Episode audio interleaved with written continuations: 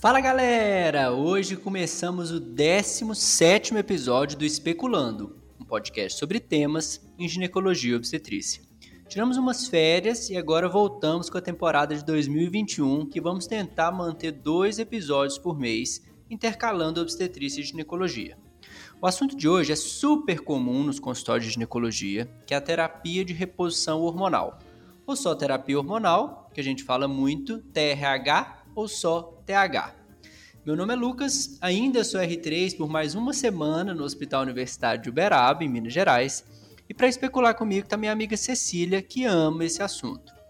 Oi, pessoal, aqui é Cecília novamente. Eu fiz residência em GO em Belo Horizonte, na maternidade Odete Valadares, e agora eu estou concluindo uma especialidade em ginecologia endócrina aqui na Escola Paulista de Medicina. Hoje eu vou falar de um tema que é basicamente o centro do que eu estudo, então eu estou super feliz de poder contribuir um pouco para vocês. A Cecília vai começar o assunto abordando indicações, exames necessários e tudo mais, e vamos tentar abordar ao máximo esse assunto que parece simples, mas não é. Então, pessoal, para a gente poder prescrever uma terapia hormonal, a primeira coisa que a gente tem que ter na mente é saber quais são as indicações clássicas de terapia hormonal. A principal indicação é para o tratamento dos sintomas vasomotores, que são os chamados fogachos. São essas ondas de calor que acometem a região cervical e a face, que acontecem várias vezes ao dia, podem ter um grande, grande prejuízo do sono dessa paciente. E essas são as indicações clássicas de TH. É o motivo principal para o qual ela é prescrita. Tem uma melhora entre 70% a 90% dos sintomas vasomotores. A segunda indicação mais comum é para o tratamento da síndrome geniturinária da menopausa. Era o que a gente chamava antigamente de atrofia vulvogenital. A gente mudou esse termo para poder englobar os sintomas do aparelho urinário, que também são muito frequentes. Em geral, são sintomas de ardência vaginal, de prurido, ressecamento. No trato urinário, a gente pode ter uma polaciúria, pode ter incontinência urinária, é, pode ter os episódios recorrentes de infecção urinária. Em geral, para esses quadros, é, a primeira linha é de tratamento tópico. Se a paciente tiver somente queixa local de atrofia, a gente pode fazer somente um tratamento tópico. Se ela tiver queixa de sintoma vasomotor associado, a gente pode tentar a terapia sistêmica primeiro, porque aproximadamente 70% das mulheres melhoram os sintomas locais com a terapia sistêmica. Se não houver melhora, a gente pode associar um tratamento tópico. Fechado? A terceira indicação é a insuficiência ovariana primária, ou seja, são aquelas mulheres que têm uma menopausa antes do tempo esperado, basicamente antes dos 40 anos, que é o nosso marco. Essas mulheres têm um aumento na incidência e na persistência de sintomas vasomotores. Elas têm uma maior perda de massa óssea e um maior risco de desenvolver osteopenia, osteoporose. Elas têm uma maior incidência de atrofia vulvovaginal, de distúrbios do humor, um maior risco de doença cardiovascular, de demência, de AVC, de doença de Parkinson, de desordens oculares e também da mortalidade geral. Então, é indicado que todas essas mulheres que têm menopausa antes dos 40 façam uso de terapia estrogênica ou estroprogestativa a depender do, da presença de útero. Geralmente, elas usam uma dose maior do que a necessária para o tratamento daquelas mulheres que entram na menopausa com uma idade normal, que em média a gente considera entre 45 e 55 anos. Normalmente a gente usa uma dose dobrada para essas mulheres com idade inferior a 40. E a quarta e última indicação clássica de TH é a prevenção de perda de massa óssea. Atualmente, a terapia hormonal é o único tratamento com eficácia comprovada para redução de fraturas nas mulheres com osteopenia. Então, principalmente aquelas mulheres que estão na pós-menopausa com uma idade inferior a 60 anos ou até 10 anos de menopausa, se ela tiver associada sintomas menopausais, a gente pode considerar como uma terapia de primeira linha para osteoporose o uso da terapia hormonal. Então, fechou, né? As quatro indicações tratamento de sintomas vasomotores, síndrome geniturinária da menopausa, menopausa precoce antes dos 40 anos e a prevenção de perda de massa óssea.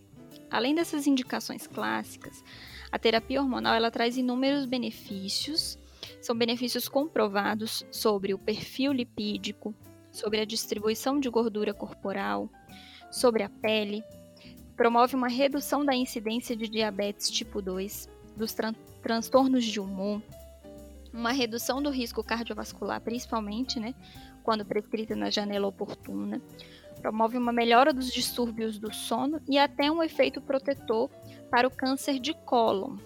Com tudo isso, obviamente, a gente vai ter uma melhora da qualidade de vida, principalmente naquelas mulheres com sintomas severos. Mas a gente não pode prescrever uma terapia hormonal com base nesses benefícios adicionais. A gente tem que considerar a presença de uma indicação clássica e, obviamente, a gente vai relatar para a paciente os inúmeros benefícios que ela vai ter de modo associado.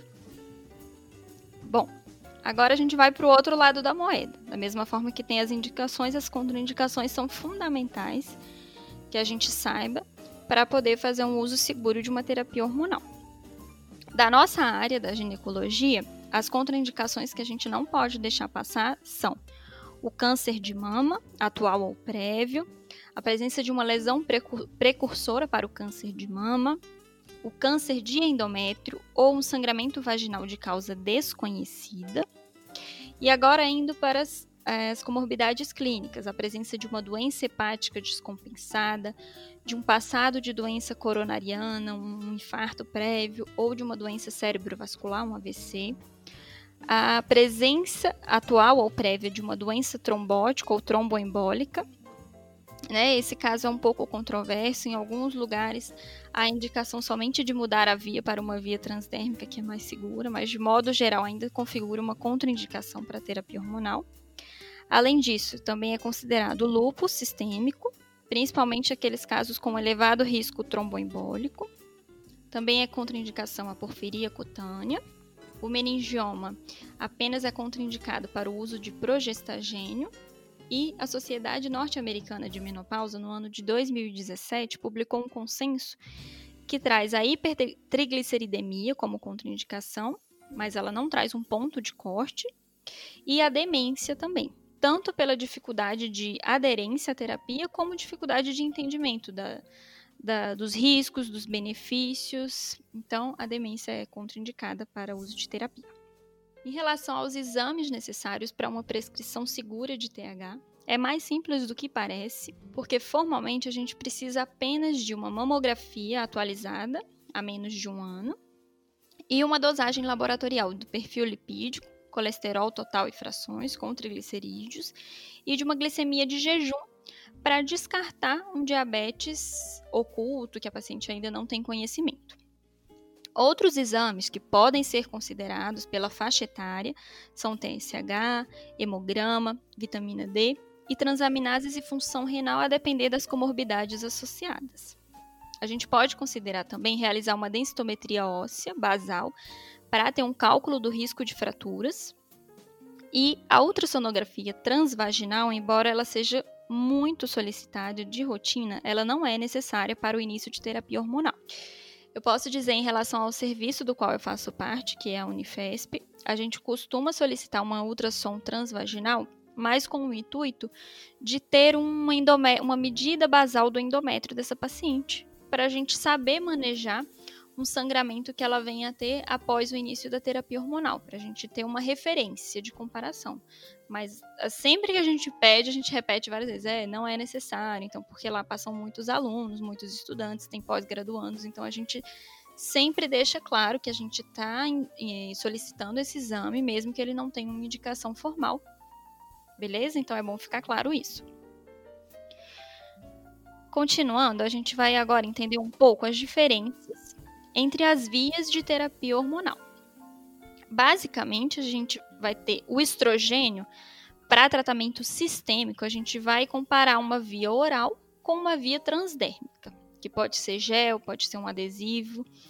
Basicamente, as diferenças vão decorrer do efeito da primeira passagem hepática desse estrogênio, que ocorre quando ele é administrado pela via oral, certo? Então, desse modo, a via oral ela vai alterar a produção das proteínas de coagulação, das proteínas inflamatórias e vai aumentar o substrato da renina. O que que isso vai acarretar?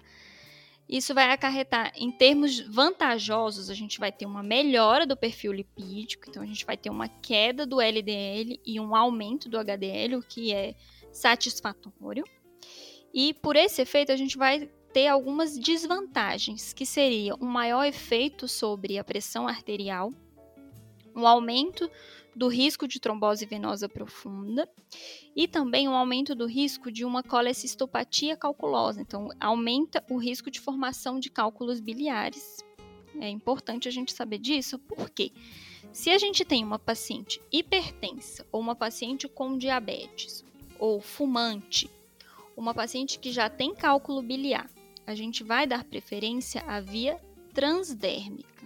Tá? O benefício da via transdérmica é, além de uma maior segurança de perfil cardiovascular, ela também vai trazer uma melhora sobre o perfil dos triglicerídeos. Então, também uma paciente que tenha hipertrigliceridemia, a gente vai dar preferência à via transdérmica. Então é basicamente isso. De modo geral, a gente considera que a via transdérmica ela é superior à via oral mas em termos de custo e nível populacional, a via oral é mais comumente usada, principalmente no Brasil. Eu vou falar agora sobre por quanto tempo devemos manter a terapia hormonal e seus efeitos esperados na incontinência urinária, na parte emocional e na saúde óssea das pacientes. O tempo que vamos manter a TRH ainda é bastante discutível e nós não temos uma resposta pronta na ponta da língua. Aqui a gente deve individualizar as pacientes e entender o real motivo que começamos o tratamento. Se eu estava tratando fogachos e eles melhoraram 100%, eu tento tirar o medicamento e eles voltam com tudo, a gente mantém, e se eles não voltam, talvez valha a pena manter essa paciente sem medicamento. Via de regra, o uso por 5 anos é considerado bastante seguro e até 10 anos é aceitável em todas as referências. Porém, nós já temos estudos razoáveis com segmentos de até 16 anos mostrando segurança. Então aqui deve imperar sempre o bom senso. Paciente usar por poucos anos tem seus prós e contras, e paciente usar por 20 anos também tem seus prós e seus contras. Não podemos ficar tratando as pacientes como nossas filhas, elas são adultas e precisam ser esclarecidas dos riscos e dos benefícios, e assim tomar a melhor decisão para ela mesma. Quando a gente para a reposição hormonal, até metade das mulheres voltam a ter os sintomas. E a forma de suspender o remédio tanto faz e não altera em nada. Tem médico que prefere ir tirando aos poucos e outros que tiram de uma vez só. Não tem nenhuma diferença entre essas formas, fica a escolha do freguês. Em pacientes com síndrome geniturinária da menopausa, que é um diagnóstico clínico, né? A gente faz o diagnóstico por dispareunia superficial, ressecamento vaginal, ITU de repetição, incontinência urinária, etc. O tratamento de escolha é terapia hormonal. Quando a paciente tem fogacho associado, a preferência é pela via oral. Quando temos somente essa parte vaginal alterada ou urinária, vamos fazer estrogênio tópico sem necessidade de progesterona associada mesmo se a paciente tiver útero. Não tem limite para o tempo de uso de estrogênio tópico. Ele pode ser usado por anos a fio e pode ser iniciado em qualquer idade. Por ser tópico, o efeito sistêmico é mínimo e ele é bastante seguro. Alguns detalhes importantes do estrogênio tópico é que ele não melhora incontinência urinária de esforço e não temos dados de segurança para pacientes com alto risco de câncer de endométrio e câncer de mama. Apesar de alguns estudos já mostrarem seguranças nesses casos, eu preciso individualizar caso a caso e pensar em alternativas. Aqui no caso, as alternativas são hidratantes vaginais, lubrificantes vaginais e agora o laser vaginal, que está apresentando uma boa resposta. Sobre a parte emocional, eu queria somente citar que nós temos evidências de que terapia hormonal melhora os sintomas depressivos que apareceram na transição menopáusica da paciente além de ajudar em casos de insônia e de irritabilidade.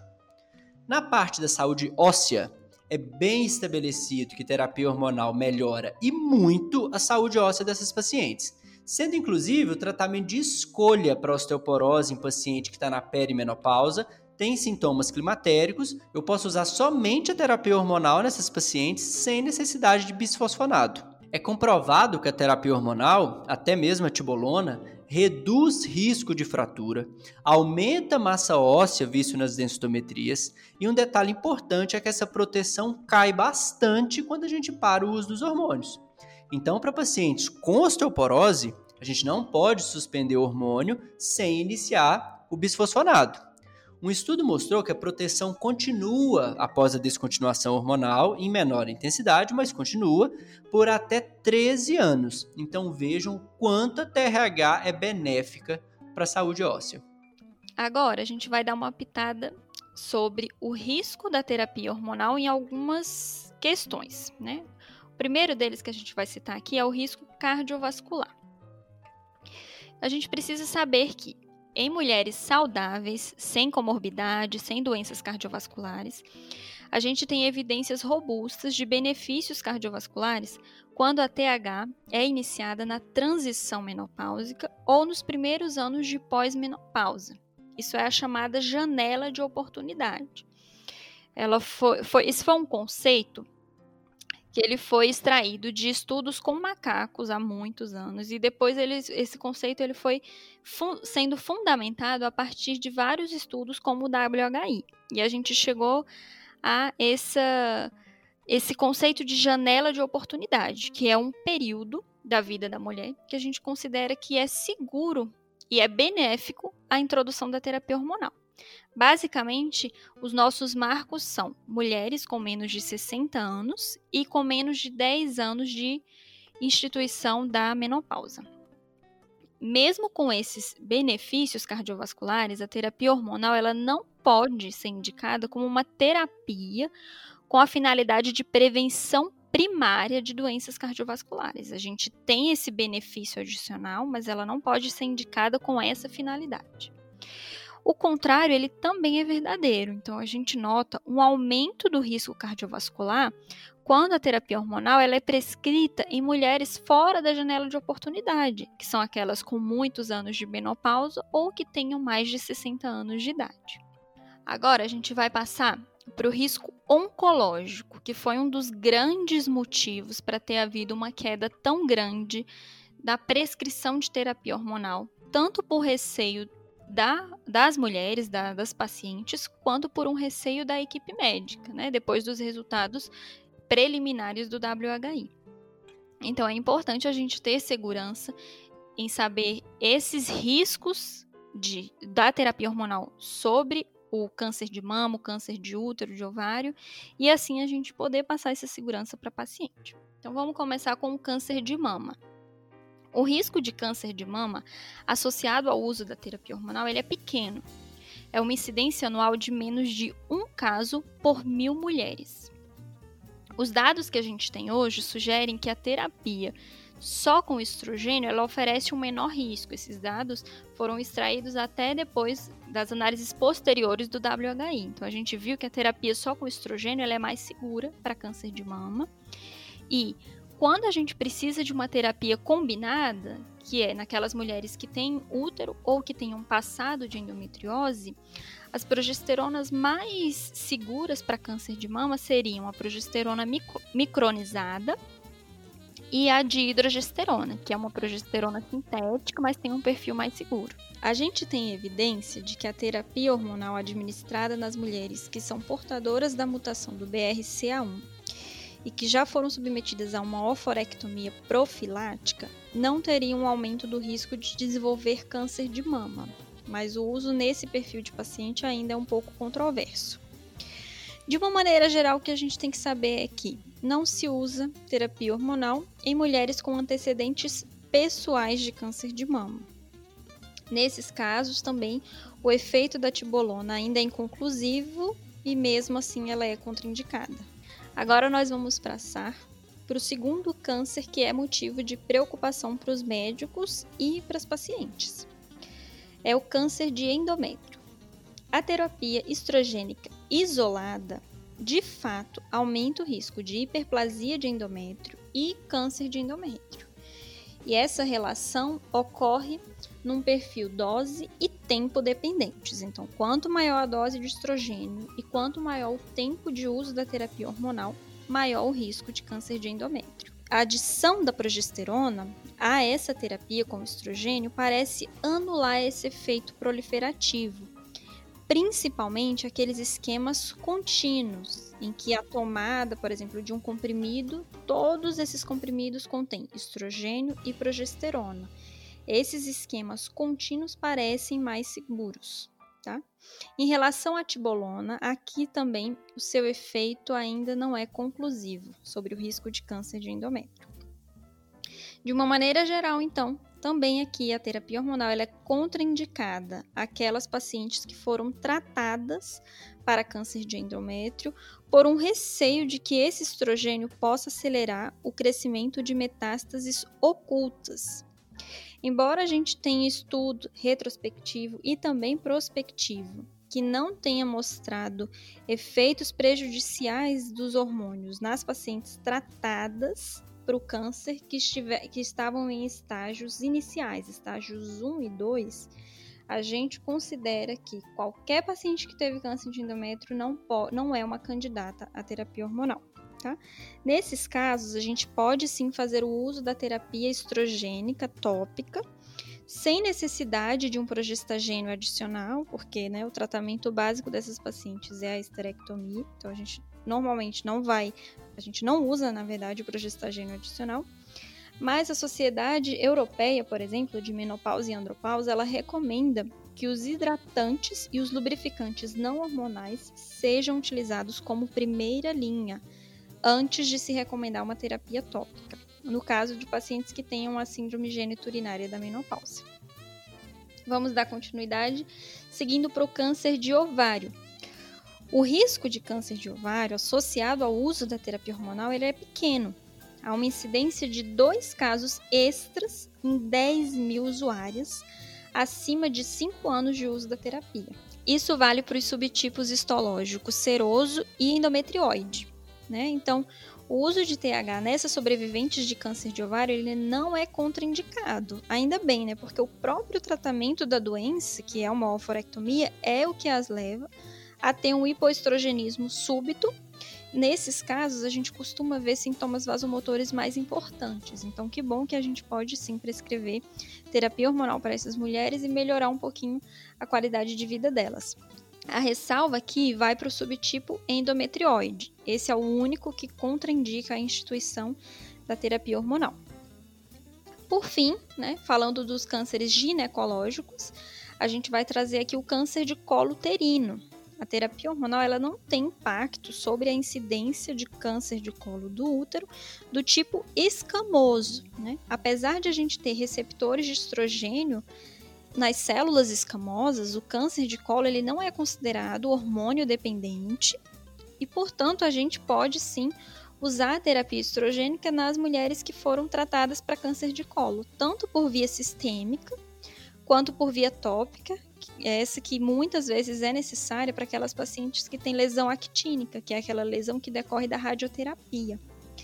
Mas isso que eu falei não pode ser extrapolado para o subtipo adenocarcinoma. Nesses casos, a gente não faz uso de terapia hormonal. Então, pessoal, era isso que eu tinha para trazer hoje para vocês. Estou muito feliz de estar aqui, espero que vocês tenham aproveitado e a gente se vê numa próxima oportunidade para falar um pouquinho sobre a prescrição da terapia hormonal naquelas pacientes que puderam usar, que têm a indicação e que não tem nenhuma contraindicação. Até a próxima! Para finalizar, eu quero falar um pouco daquela paciente que nos procura com queixas climatéricas, mas não pode ou não quer usar hormônio. Para essas pacientes, temos alternativas com melhora moderada dos sintomas. A mudança de estilo de vida, apesar da gente recomendar sempre em toda consulta, porque ajuda em muita coisa, não se mostrou eficaz para os fogachos dos ensaios clínicos. Então, usar mudança de estilo de vida isolada não é uma opção válida. É contraindicado o uso de cápsula de amora, composto com soja, etc., justamente porque a gente não sabe quantos miligramas de cada componente tem nessas cápsulas, os estudos são bastante conflitantes e não nos deixam em paz para seguir com esse tipo de prescrição. O que é recomendado para essas pacientes é o uso de alguns ISRS ou ISRN, como paroxetina, fluoxetina, venlafaxina e também podemos usar da gabapentina para melhora dos sintomas vasomotores. Não se comparam com os hormônios em taxa de melhora, mas são uma boa opção. Outra medida que tem comprovação científica é a acupuntura e que praticamente não tem contraindicação, devendo ser bastante estimulada para essas pacientes. E para finalizar, um detalhe importante é evitar paroxetina e fluoxetina em usuários de tamoxifeno, pois elas podem interferir no seu efeito contra o câncer de mama. Então é isso que a gente tinha para falar sobre TRH. Espero que tenham gostado do tema. Dúvidas, críticas ou sugestões no e-mail especulandopodcast@gmail.com. E até a próxima.